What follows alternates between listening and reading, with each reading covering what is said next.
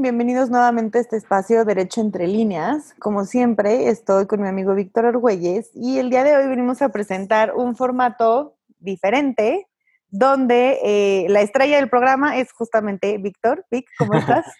Hola, Vero, muchas gracias. Bien, ¿y tú?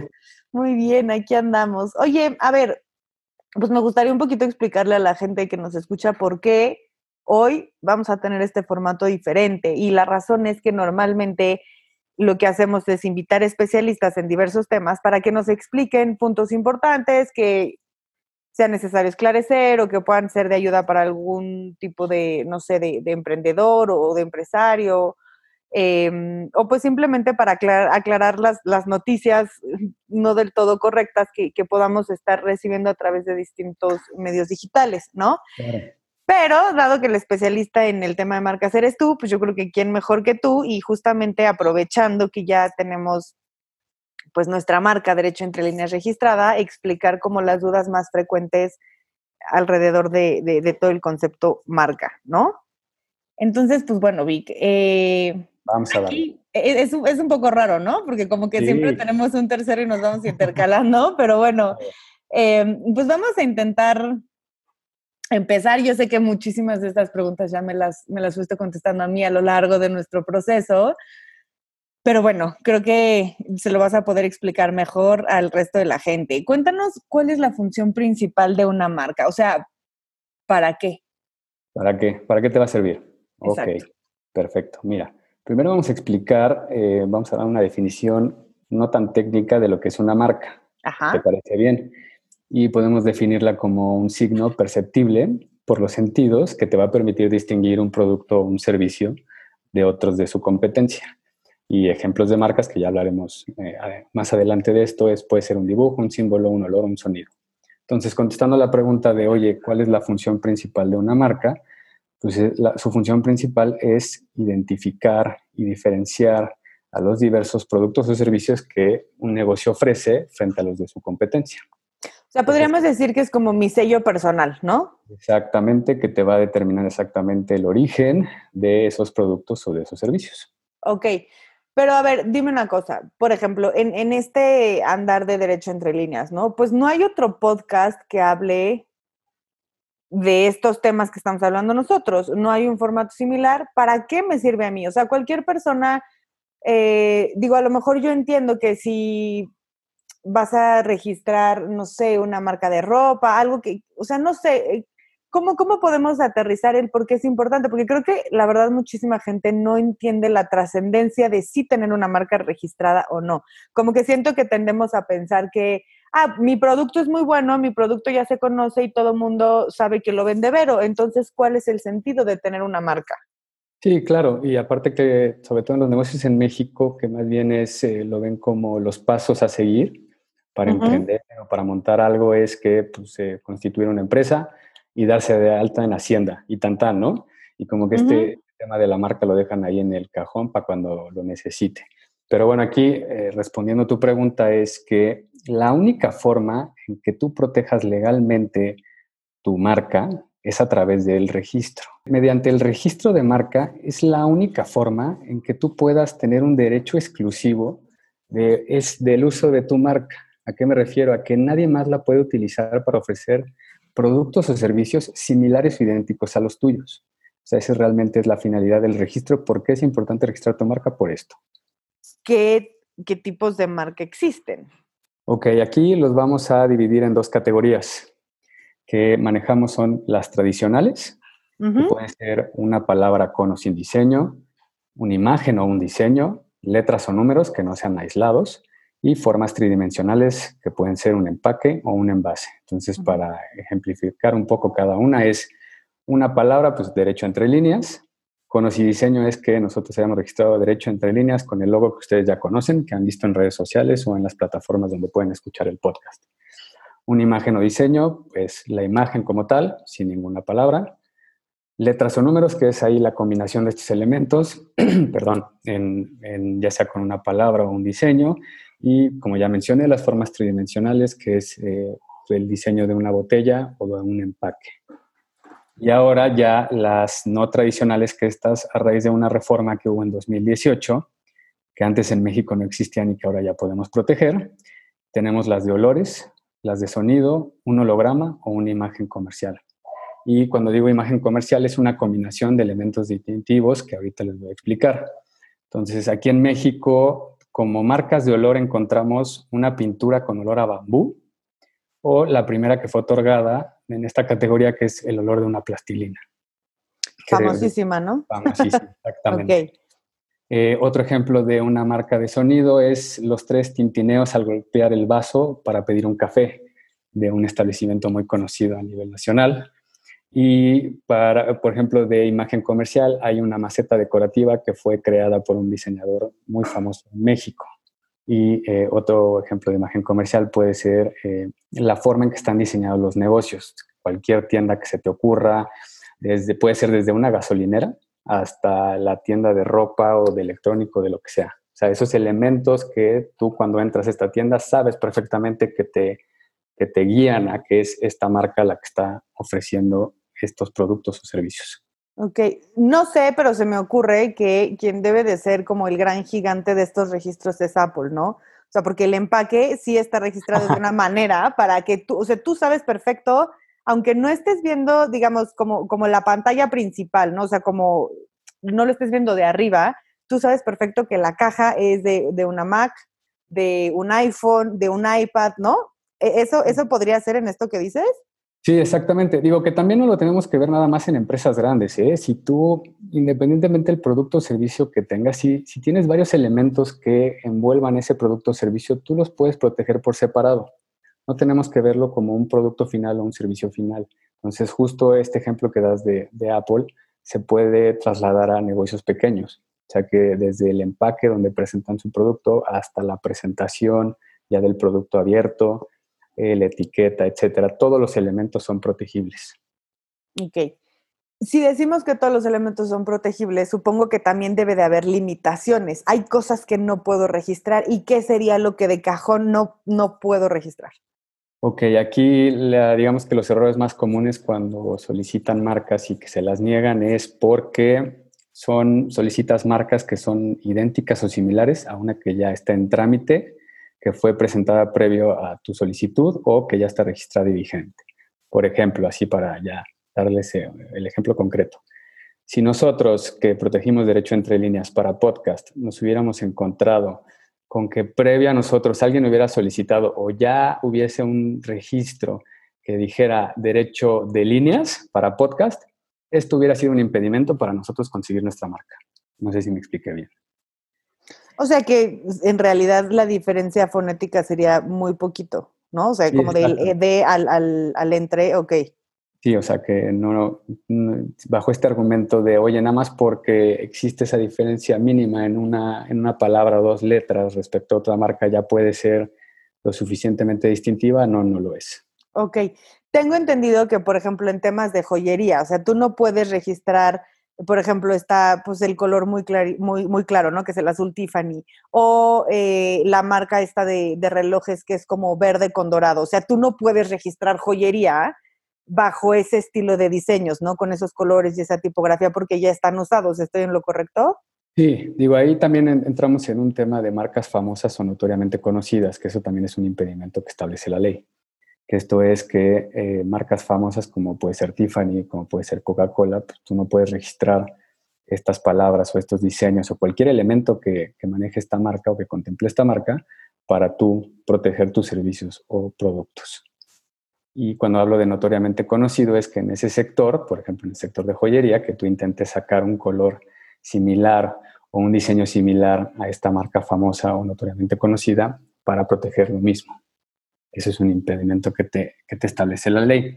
Otro de los errores comunes es las palabras, y que este pasa mucho también, las palabras frases que en el lenguaje común ya se han convertido en términos eh, usuales o genéricos de los mismos. ¿A qué me refiero? No sé si te acuerdas de la manteconcha, que sonó hace como uno o dos años, que fue todo un hit y se hizo súper viral. Bueno, hubo gente que intentó registrar esta, esta palabra como marca y el instituto se las negó considerando que pues ya se volvió un término de uso genérico para panadería o para este tipo de pan, entonces no puede ser otorgada como marca. marcas que sean descriptivas de los productos o servicios que se pretenden distinguir. Otro ejemplo, si tú fabricas café y quieres que tu marca se llame café negro, pues no. O sea, eso también no se puede registrar como marca. No, y te da risa, pero sí, créeme que pasa. Entonces, eh, realmente lo que tienes que usar son palabras, aunque sean de, uso común, pero que nada tengan que ver con lo que, a lo que tú te quieres dedicar o bien lo que es lo ideal, palabras inventadas. Entonces tú con estos elementos, aunque le agregues el término café, puedes ya hacer distintiva la marca. Entonces aquí la, reflexión o la recomendación es no utilizar términos eh, que complementen esa, esa denominación o esa palabra que tú quieres usar. Pero no puedes poner para fabricar café, café negro. O sea, eso por ley está prohibido. No sé si contesté tu pregunta. Sí, sí, sí. A ver, al final del día, no importa que también lo entendamos. O sea, la realidad es que necesitas de un especialista, de un abogado que te lleve de la mano, porque para nosotros puede ser bien fácil, ¿no? O escuchas mucho por ahí que, que, te metas a la página de la dependencia de gobierno y lo vas a poder resolver en cinco minutos. Pero la verdad es que como todo tiene mañas, o sea, no por nada existen los especialistas en esto. y al final yo ya supe tres casos muy cercanos últimamente que eh, tú crees que estás haciendo una búsqueda de tu marca y, y crees que, no encontraste nada, entonces crees que por eso tienes luz verde para registrar lo que a ti se te dé tu gana. Pero después te das cuenta que o no hiciste bien la búsqueda o no tomaste en cuenta ciertos criterios, ¿no? Y entonces sale mal. Entonces, bueno, pues al final yo lo que recomiendo siempre es ir con el especialista, yo por eso tengo el mío de cabecera, pero intentando eh, aterrizar un poquito más las preguntas, ¿qué pasa, por ejemplo, en los abogados, ¿no?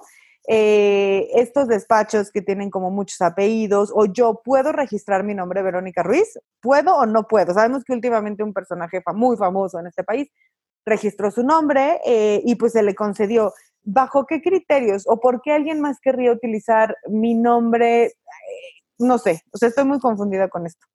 Ok, vámonos por partes. primero, a tu pregunta de, ¿se puede registrar el nombre de una persona? Sí que se puede registrar siempre y cuando no sea idéntico o similar a una solicitud de marca que se haya presentado antes que la tuya o que esté registrada y vigente. ¿A qué me refiero? Es, si tú el día de mañana quieres registrar a Verónica Ruiz para, no sé, para servicios legales, pero si te, si te das cuenta que ya hay alguien que solicitó primero Verónica Ruiz, aunque no se llame Verónica Ruiz, pues ya, o sea, te llamabas, porque no, eso no se puede. Pero aquí hay un asterisco muy grande que es y ya vamos a lo que estabas ahorita, tus dudas y lo que estabas mencionando. También, y es parte de, los impedimentos que señala la ley, también no puedes registrar lo que son nombres, apellidos, seudónimos, apodos de personas que hayan adquirido prestigio, reconocimiento o fama. Ok, ok. ¿Y hay manera, o sea, por ejemplo, si yo me diera cuenta que alguien registró a Verónica Ruiz, o sea, de demostrar que esa persona no tiene ninguna relación con el nombre, no se llama así, no tenía sentido. O sea, mi pregunta va un poquito más en el sentido de decir, ¿puedo yo registrar marcas nada más para evitar que tú las registres? No, es que, o sea, sí, sí puedes, pero eso no es lo correcto. ¿Por qué? Porque el registro de marca tú lo debes de usar. O sea, no puedes eh, solicitar una marca para impedir que los demás no la utilicen o que obtengan un beneficio por, por, el, por el uso de ese nombre. O sea, realmente lo que tú tienes que hacer es demostrar, o sea, no nada más la registras para impedir que los demás la usen, es que tú también la uses. Ok. Porque eso está sujeto, obviamente, a que la marca caduque. O sea, si tú no la usas, pues no, no tiene sentido el. Que la tengas. Exactamente. Ok. Oye, y dime, a partir de este concepto del uso, usar la marca, yo registro mi marca hoy aquí en México, ¿la puedo usar en todos lados? Es decir, si yo registro mi marca en México, ¿Quiere decir que ya está registrada en todos los países del mundo? Mm, no, a ver. Si tú obtienes un registro de marca en México, ese registro solo es válido en México. O sea, pues, si tú quieres el día de mañana, si nosotros mañana queremos registrar derecho entre líneas en Estados Unidos, pues vamos a tener que ir a la oficina de marcas de Estados Unidos a solicitar la marca. Y entonces, ¿qué ventajas tienes? O sea, por ejemplo, si tú vas a lanzar un producto que eventualmente se convierte en algo global, ¿qué ventajas tienes de registrarla? O sea, te conviene, sobre todo, porque para los, los, negocios que empiezan a lo mejor no es muy viable registrar tantas marcas en tantos países. Pero si vas creciendo, ¿qué tipo de protección puedes llegar a necesitar si tú quieres empezar a exportar y, ese tipo de situaciones? qué buena pregunta. Pues mira, eh, se maneja ahí una confusión de si existe un registro internacional como tal y, no existe así que es válido en todo el mundo, que no es cierto, ¿no? Lo que sí es posible es que tú puedas registrar en varios países a la vez a través de una única solicitud por medio de un tratado internacional del cual México es parte de, que se, se llama Protocolo de Madrid. Pero ojo, aquí hay una cuestión. Puedes tú solicitar, pero solo dentro de los países que son miembros de este tratado. O sea que finalmente sí puedes llamarlo como un registro internacional, pero solo es válido en los países que son miembros de este tratado. O sea, no, no existe como tal un registro que es válido en todo el mundo, no. Entonces, si tú el día de mañana o empiezas en México y el día de mañana te quieres ir a Centroamérica, Sudamérica, Estados Unidos o del otro lado del charco, pues esta es una herramienta que te puede servir para solicitar la protección de tu marca en todos estos países. Pero aquí también algo muy importante es que, que, tú, que te la hayan concedido en México no significa que las oficinas en otros países tengan la obligación de concedértela también, porque recordemos que aquí el tema de marcas, las reglas y cómo se conceden va a depender de la legislación de cada país. Ok, pero bueno, digamos que sí te da como que un paso adelante el hecho de ya tenerla al menos registrada en tu país, ¿no? Claro, sí, pues es, que ese es el, primer paso. ok, y ahorita que, estábamos hablando de, tratados internacionales, se me viene un poco a la cabeza. Obviamente hay nuevas, nuevas normas para quienes no han escuchado nuestro programa anterior, Compliance, échenle, pues pónganle play, ¿no? Porque hay, hay muchas cosas interesantes. Pero hablando de este tema de regulaciones internacionales, compliance, marcas y demás, cuéntanos, por ejemplo, qué es lo que a ti te ha estado tocando ver para productos que quieren entrar a grandes tiendas. O sea, porque siento que a lo mejor no entendemos que el registrar una marca ya se empieza a convertir en algo obligatorio. ¿Por qué? Porque si no, una tienda ancla gigantesca no te va a comprar porque tienen ellos que cerciorarse, pues de que no les estás vendiendo algo, pues chueco o piratería o que es una imitación o, ¿no? Cuéntanos un poquito de esto. Ok, sí, digo, aquí realmente eh, como bien lo mencionas, ya es más frecuente que tú si quieres entrar a una de estas super tiendas, ya antes que muchas otras cosas que te piden, es que tú acredites que ya solicitaste tu marca o que ya está registrada. Y aquí, porque esto le da seguridad a todos, que es justo lo que estás mencionando, es que tú no les estás vendiendo un producto que no es tuyo y que es de alguien más, pero que, pues, como tú viste que la marca, por ejemplo, no está en México, entonces pues, te la traes de otra parte del mundo y la empiezas a comercializar sin autorización, ¿no? Entonces ellos te piden que, independientemente si está registrada en China, tú tienes que tener el registro en México. Entonces ese sería como lo, lo más importante. Y justo evitas que haya falsificación o que estés vendiendo productos de, otra, de otras empresas que no te pertenecen. Una última pregunta. ¿Qué ¿Qué tips? Porque finalmente si tú registras una marca, pues quieres esa seguridad jurídica, ¿no? Y el, te, o sea, si tú lo que quieres es que nadie más use esa marca, ¿cuáles en tu experiencia como los intentos más comunes para vulnerar la marca de otro? O sea, no sé, si nos puedes platicar como qué tipos de fraudes son los recurrentes o...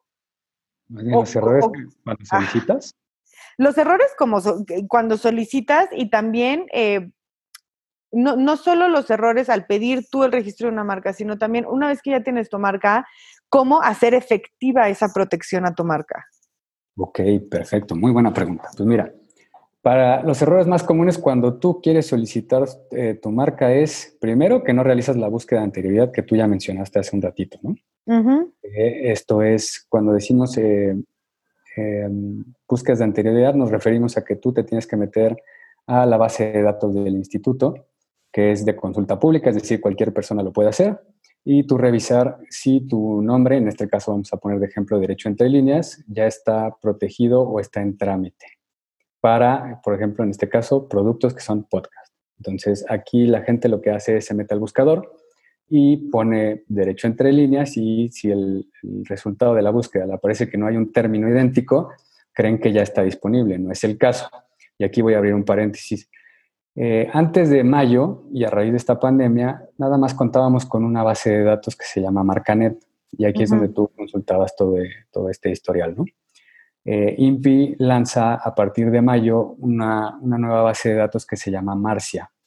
Y lo atractivo o lo original de esta base de datos es que es una búsqueda que se utiliza tecnología de eh, inteligencia artificial. Entonces aquí tú ya puedes revisar tus logos, tus palabras, para ver si no hay una igual o similar. Entonces aquí el primer error es ese. O sea, que creen que porque no arrojó una búsqueda idéntica, pues ya está disponible y no es el caso. Aquí, ¿qué se tiene que hacer? En nuestro caso así lo hicimos. Fue derecho entre líneas, aunque lo, lo protegimos para un podcast, tuvimos que hacer una búsqueda en las demás clases o sectores industriales donde tiene que ver un podcast, que es eh, servicios de entretenimiento, pueden ser servicios de educación. Y ahí íbamos a, poder verificar que no hubiese algo igual o similar que pudiera ser impedimento. Entonces, este sería como el error más común o el primero que se comete. Luego, eh, independientemente si hiciste la búsqueda bien o no, presentas tu solicitud y clasificas de manera incorrecta. ¿A qué me refiero con clasificar?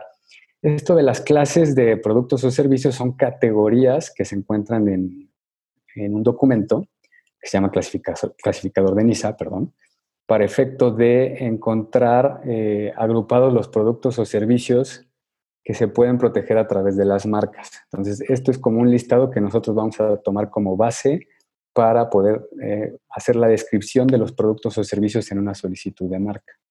Entonces, y que aquí va otro tema muy importante que hace mucha gente. Si tú ves que derecho entre líneas no se podía registrar como podcast, como tal, entonces dices, no, pues como sí quiero la marca, lo vamos a registrar por registrar en servicios legales, por decir algo, ¿no? Entonces, este registro puede que sí te lo concedan, si no hay algo igual o similar, pero finalmente no cumple su, su función. ¿Por qué? Porque no vas a poder impedir que alguien más utilice para un podcast este término derecho entre líneas o si alguien ya lo estaba usando, que deje de usarlo porque no, tu, tu, registro se enfoca a servicios legales y no a servicios de podcast. Entonces, por favor, aquí digo, yo sé que es muy común que, que te dicen, no, sí se registra porque puede ser en cualquier clase. No, no es el caso. O sea, no lo hagan, por favor, porque ese registro pues, no, no está bien protegido y no te va a servir de nada. Eh, otro error, perdóname, ibas a decir algo. Sí, no, y que finalmente, pues si estás intentando registrar tu marca para hacerlo bien y para tener seguridad jurídica e impedir que nadie te copie, pues hazlo bien. O sea, siento que buscar registrar tu producto en la categoría que no es solo por decir sí puede tener el nombre, pues es hacerlo a la mala, ¿no? Sí, exacto. Y aparte que es nada más por cumplir ese requisito, por así decirlo, de, ah, pues es que sí me están pidiendo el registro, entonces pues yo enseño un registro que no tiene nada que ver con los productos o servicios que yo quiero ofrecer, ¿no? Entonces, eso no te va a servir de nada. Y otra, por ejemplo, otro error que ocurre mucho es que hay una confusión en cuanto al uso de la marca y aquí me refiero a que si tú, por ejemplo, Vero Ruiz vendes, eh, ofreces servicios legales o no sé, ¿no? Vamos a aterrizarlo más, que ofreces servicios de catering, pero realmente quien está facturando, quien está haciendo la publicidad o el negocio como se está ofreciendo al mercado es a través de una empresa, pues que la marca está a nombre de Vero Ruiz. O sea, aquí se confunde mucho. ¿Que, ¿A qué me refiero? Es que o una persona registró la marca a su nombre, pero el negocio o la empresa es la que le está explotando o viceversa. Entonces aquí, por favor, sí, la, realmente es, si tú como persona física estás explotando el negocio, la, o sea, perdón, la marca, regístrala tu nombre. Si es tu negocio, tu empresa la que le está explotando, registra el nombre de tu empresa. Buenísimo. Y si yo descubro que alguien está usando mi marca, ¿qué puedo hacer? Ah, ahí realmente la autoridad eh, tiene los mecanismos para que tú puedas solicitar ciertos procedimientos justo para infraccionar y eh, impedir que este tercero ajeno a ti pueda eh, explotar o comercializar tus productos o servicios. Y obviamente está, va de la mano con acciones legales, penales y demás, pero bueno, en principio están estos procedimientos que ofrece el INPI. Buenísimo. Oye, y bueno, pues la otra mitad de la pregunta, cuéntanos un poquito en tu experiencia, ¿qué es lo que ves que pasa cuando la gente no le sabe al tema y registra por registrar como eh, sin saber los puntos técnicos o esto que hemos platicado muchas veces de las cosas que nos hemos enterado, que también en esta materia hay gente vivales que te quiere sorprender y que te dice que ya te registró la marca y no te la registra, o que luego te llegan requerimientos de o pagas tanto, ¿no? A manera de extorsión o, o te quito el registro. O sea, ¿cómo funciona desde la autoridad lo que sí es legal y lo que no es legal? Claro, pues mira, para contestar un poco la pregunta es, como bien dices, siempre se va a recomendar acudir a un, especialista o a un abogado o inclusive a la misma autoridad para atender todo lo relacionado a marcas. Eso es como regla general. Y sí, eh, comentarles, sugerirles que esto no es un trámite como si tú fueras a sacar el pasaporte y porque pagas un derecho te lo tienen que conceder. O sea, esta materia es muy técnica, es una materia, como ya hemos platicado, internacional. Entonces, sí tiene su ciencia y sí necesitas conocer ciertos aspectos para, uno, presentar bien tu solicitud y dos, defender los derechos de tu marca. En la medida de lo posible, por favor, acudan especialistas para que los puedan orientar y sobre todo, eh, y esto aquí hago una mención muy especial, es que en noviembre va a entrar la nueva ley de marcas trae muchos cambios. Entonces, con más razón, tenemos que asesorarnos de gente que se dedica a esto. Voy a la autoridad, voy con un abogado. La autoridad tiene de verdad una ventanilla donde me van a tener la paciencia de explicarle a alguien como yo, que no tiene idea de la tecnología y que no entiende por qué. O simplemente, o sea, ¿qué es lo que tú recomiendas? Porque, digo, inclusive en el mundo de los abogados, la verdad es que nos encontramos con tantos amigos que intentamos registrar un montón de cosas que, que no nos sale, es demasiado técnico. Entonces, ¿qué, tips le puedes dar a toda la gente que nos está escuchando? Sí, mira, en caso de que no quieran eh, acudir a un abogado o no sepan a qué, a, qué abogado acudir, eh, lo que comentas ahorita, la autoridad es muy abierta en este aspecto. Tiene todos los canales que se te ocurran para que tú te puedas acercar a ella, desde redes sociales, eh, vía correo electrónico, o inclusive ahorita con lo de la pandemia, tú ya puedes solicitar lo que son asesorías virtuales. Entonces, eh, la autoridad siempre va a estar disponible para ti, para atender dudas generales, que ojo aquí. Entonces, ellos sí te pueden explicar cómo llenar el formato, eh, esto de las clasificaciones que ya platicamos, este, qué tipos de marca, etcétera, pero todo en términos generales. Ellos no te van a dar una asesoría específica a lo que tú quieres. Entonces, pues sí, por eso recomendamos mejor acudir a un abogado especialista, que es el que sí le va a saber a esto, y, pero pues siempre está la opción de, acudir a la autoridad, ¿no? Es, es, una autoridad muy amigable, el INPI, y pues, te puedes apoyar en ellos. Y siguiendo sobre esta línea, lo que mencionabas de eh, los fraudes y esto que, que, ocurren con frecuencia es que nos ha tocado que eh, gente que ya tiene registrada su marca recibe correspondencia, mails o llamadas telefónicas en donde les avisan que su marca eh, se va a cancelar o, o que la pueden anular si no depositan cierta cantidad de dinero a una cuenta en específico, ¿no? y son eh, comunicaciones muy elaboradas que pueden traer eh, membretes de eh, entidades que pueden ser similares a INPI, pero que no son INPI o que son entidades internacionales. Entonces aquí, ojo, por favor, esto es un fraude. Pues aquí lo primero que tienen que hacer es, uno, comunicarse con su abogado. Si no tienen abogado especialista, pues se comunican con cualquier abogado, el que conozcan, para que analice esta, pues este mensaje, esta comunicación que les envían. Y si no, acudan con la autoridad para verificar. O sea, el punto es que no se me apaniquen y que vayan a hacer depósitos o que vayan a hacer algo que los vayan a estafar. Entonces, la única forma en que INPI comunica cualquier aviso, cualquier resolución, cualquier cosa que esté relacionada con marcas, patentes y demás, lo hace a través de la Gaceta de la Propiedad Industrial y este está obviamente disponible en línea. Solo ahí puede el INPI comunicar todas sus resoluciones. Entonces, si les llega este tipo de correos, correspondencia, llamadas y demás, no hagan caso. Súper. Oye, Vic, ya, ahora sí, última, última. ¿Cómo me puedo cerciorar yo de que, primera opción, registré bien mi marca?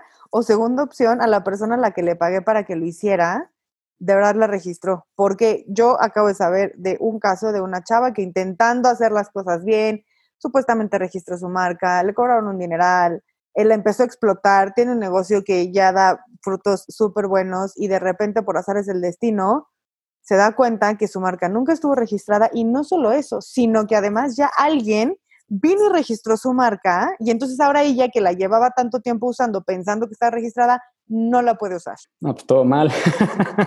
Digo, sí, también te había platicado de un caso que nos llegó recientemente justo de esto y aquí eh, el tip que les puedo dar es que en la misma base de datos que hemos mencionado durante todo el programa, tú puedes revisar exactamente el estatus de tu expediente cuando el, el abogado, el gestor que tú contrataste para solicitar tu marca te tiene que dar un número de expediente, bueno, te da tu acuse y ahí hay un número de expediente y en la base de datos tú puedes verificar exactamente cómo va el proceso de esa marca. Si, ese número que te dieron no, no existe o no corresponde con lo que es tu marca o lo que tú solicitaste, entonces volvemos a lo mismo, comuníquense con su abogado y si no, acudan directamente o intenten comunicarse con INPI para que les puedan dar asesoría respecto a eso, que aparte tristemente es muy común que eh, te dicen que te registran tu marca, te, hasta te, te, expiden un título que parece real y a la mera hora pues ni está registrada y como bien dices, chance alguien ya se te adelantó y pues todo mal, ¿no? O sea, el, panorama no, te va a pintar nada, nada bien. Claro, creo que eso que dices es súper importante. La institución, o sea, INPI es muy amigable y muy transparente. Ajá. Entonces, si tú vas a recibir ayuda de la institución, la vas a recibir por el medio oficial. Sí, exacto, la Gaceta. Cualquier cosa que te diga, no, pues es que mira que yo estoy ahí y entonces meto tu folder un poquito arriba. O sea, eso no va a funcionar, los van a estafar, no pasa nada porque así no es como funciona esa autoridad, ¿ok? Ah, que claro, qué bueno que mencionas eso, que también sucede mucho que te dicen, oye, no, es que yo tengo un contacto en, en la oficina de INPI de Guadalajara, ¿no? Por decir algo y que entonces ahí nos van a echar la mano. Aquí nada más les aviso que la oficina central del Instituto Mexicano de la Propiedad Industrial está en la Ciudad de México. ¿Dónde se resuelven todo el tema de marcas? En la Ciudad de México. Sí existen oficinas regionales y estas se dedican a asesorar y recibir solicitudes de otras entidades de la República, pero donde te van a resolver es en Ciudad de México. Entonces también para que no caigan en esto de que la persona encargada o el que trabaja en esa, en esa oficina regional es la que te va a resolver porque no es el caso. Buenísimo. Vic, pues yo creo que la materia es muy amplia. Digo, hoy hablamos de marcas, pero creo que también está sobre la mesa derechos de autor, patentes, ¿no? Que ahorita con todo este tema COVID es súper importante hablar de las patentes. En otro momento seguramente lo, lo podríamos hacer, pero por mientras, si alguien tiene la necesidad de registrar una marca, ¿dónde pues dónde te pueden encontrar, cómo les puedes echar la mano. Ah, claro que sí, con mucho gusto. Mira, pues eh, estamos en la, les doy la página de internet que es www.marcaonline.mx o si no les paso mi correo personal que es vhargüelles con doble L arroba sparklab.mx y ahí con mucho gusto los podemos atender. Sí tiene paciencia, me consta porque he tenido la paciencia de innumerables dudas y registrarme mis cosas. Pero pues bueno, seguramente quedarán más dudas que ya podremos ir abordando en, otra, en otro momento, pero muchísimas gracias otra vez a todos los que nos escuchan siempre y esperamos contar con ustedes para la próxima.